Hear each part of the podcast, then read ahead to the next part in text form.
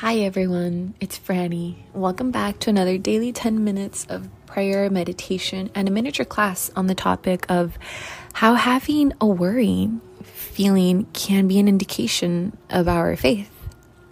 Okay? We will first begin by finding a comfortable spot where you won't be interrupted, somewhere quiet. Sit up straight. Feel how your head just rests on your shoulders let your shoulders relax and fall on your side. And take some deep breaths in and out. Breathe in. Breathe out.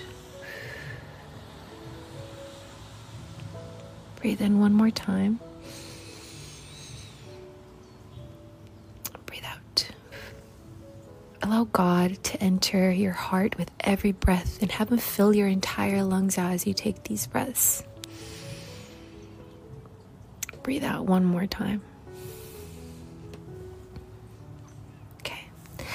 Right, so the topic of today's class is actually how life is so simple and don't complicate it. A true Christian and a person of God lives with very little worries, and we always wonder like how is that? And the answer is actually very simple. They have faith in God and let their problems and worries of life sit in the hands of God. Life is super simple and should remain simple. It's kind of enough knowing that every day we have duties to complete and kind of like a checklist. You know, we complete those days, and at the end of the day, we feel very satisfied. It's very impor- important to not take too much of a workload that could then, you know, potentially affect us or even affect activities um, with God or our relationship with God and also not to take activities that can hinder our life or our surroundings. Living every day with the grace of God and forgiving yourself and others is very important. Loving yourself is very important, and loving others is very important. And enjoying every moment of life is what life is actually all about. Having enjoying everything that it has to offer. And life contains so much, and we experience every possible emotion from it. Like the best feelings are joy, happiness, blissfulness, all those moments, and we should cherish them. Cherish every second of them and really thank God for those moments. And then there's other moments in life where we experience sadness, you know, stress, stress being a very common one that people feel today, and a lot of worrisome. And those moments we should actually, instead of feeling down about them, use them as a kind of like a character development moment, something that we could learn from, see what we could take from that experience and transform it into something better. See how we could learn from that and see what it teaches us and how it can change us for the better. You know, for those moments, we should also be thankful to God because if it wasn't for those moments, we wouldn't grow as humans or as individuals as well. And what does life have to say about these experiences, what does the Bible have to say about these experiences? If we take a look at the book of Matthew, chapter 6, verse 25, it says, Therefore I tell you, do not worry about your life, what you will eat or drink, or about your body, what will you wear? Life is not more important than food, and the body more important than clothes. Look at the birds of the air. They do not sow or reap or stow away in barns, and yet your heavenly Father feeds them. Are you not much more valuable than they are? Can any one of you, by worrying, add a single hour of your life? And verse 31 continues by saying, So do not worry, saying what we shall eat, or what shall we drink, or what shall we wear? For the pagans run after these, all of these things, and your heavenly Father knows that you need them.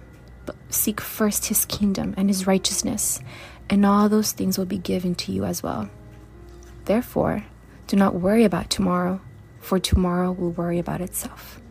Each day has its own trouble of its own. So if we take this verse and put it in perspective to like, you know, olden times, people back then were very satisfied with what they had. I mean, people compared to us were very poor back then they they only, they were very satisfied with with just having something to eat for every day or for the day.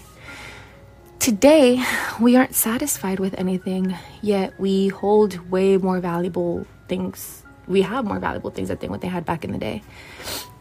Humans have slowly become more ambitious and have more desires and feel the need and necessity to accomplish all of these things and feel, try to fill that fulfillment feeling within themselves it's not so much of a need or a necessity, it's more of a desire one. And it's kind of an empty one as well like the Bible verse above that we just um, talked about, there is no need to worry about the next thing of what you're trying to get.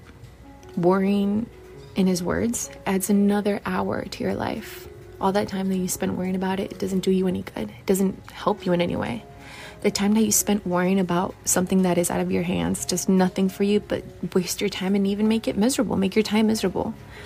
Enjoy every day and enjoy tomorrow the worries of the world will never stop coming. The world, life, life, and the world is going to come at you with all these problems, but at least you can keep your happiness going, knowing that God is there next to you. Matthew again has something to say to us, kind of like a wake up call, if that makes sense. Um, in Matthew chapter 18, verse 3, kind of goes to say like this And he said, Truly I tell you, unless you change and become like the little children, you will never have you will never enter the kingdom of heaven. What does he mean though? What does he mean by little children? What does he mean by by that? I feel like if you really observe children and how they live every day, normally a child is always screaming of joy and happiness. They don't have any stress about what's tomorrow or what they did yesterday. They don't feel they don't even feel the shame of behaving how they do in front of others because it makes them happy their happiness is the one thing that controls their actions and their emotions and everything. How they feel is something that we should thrive to feel every day. They're not worried about the mess that they made. They're not worried about the stuff that they have to do later or the things that they have to turn in or any due dates or anything like that. They simply look at rainbows and feel really happy about it. They simply play in the water and make a splash of mess out of themselves because it's happy. It's happiness that they feel. They're enjoying their happiness and living every moment to the fullest in that exact moment. And that's how we should live. As happy as children, living with the simplicity of a child. How simple they live and how little worriness they have. And our life shouldn't be so complicated. Like, yeah, sure, life throws curveballs at you, and you know, nowadays life is filled with a lot of more complications and sometimes things that we're not even trying to see, but it gets thrown in our faces. You don't have to change anything about it. Simply accept it, but know that God is always with you, and He's always going to make sure that that, that happiness doesn't leave your heart because you're with Him. Your life is sometimes a little difficult and sometimes we we ourselves make it more difficult and more complicated than it should be. You know like there if there's one common factor then it's us but it's also our job to do something to change it or to feel better about it you know life comes at you in different angles and it's up to you and having god by your side in order to conquer it all to live life knowing that you will always conquer through it there's nothing that you can't do if it's not with Him. Remember that the only way out of your problems is to get through. And the only way to get through is to be with Him. Stay talking to Him in this moment and allow Him to sit next to you. Like, you know, close your eyes and imagine yourself on this big, like, little boulder, rock, and you're sitting down there. And comes next to you and He tells you if He if he asks you to sit next to you. Really listen to his voice as he guides you through all the worries that you tell him. I remember that Bible verse that says, Picture yourself, like, you know, picture yourself as a child.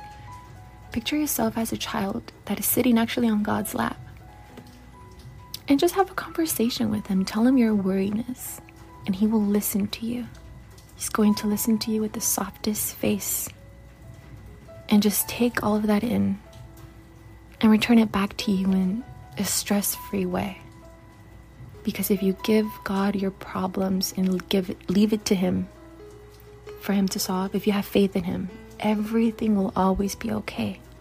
There's no point of worrying about something that you can't control because He is always in control. And accepting that is the first step. And being with Him is the next step. And it will always be that step. Stay with Him, for all your problems will always be solved if you're with Him.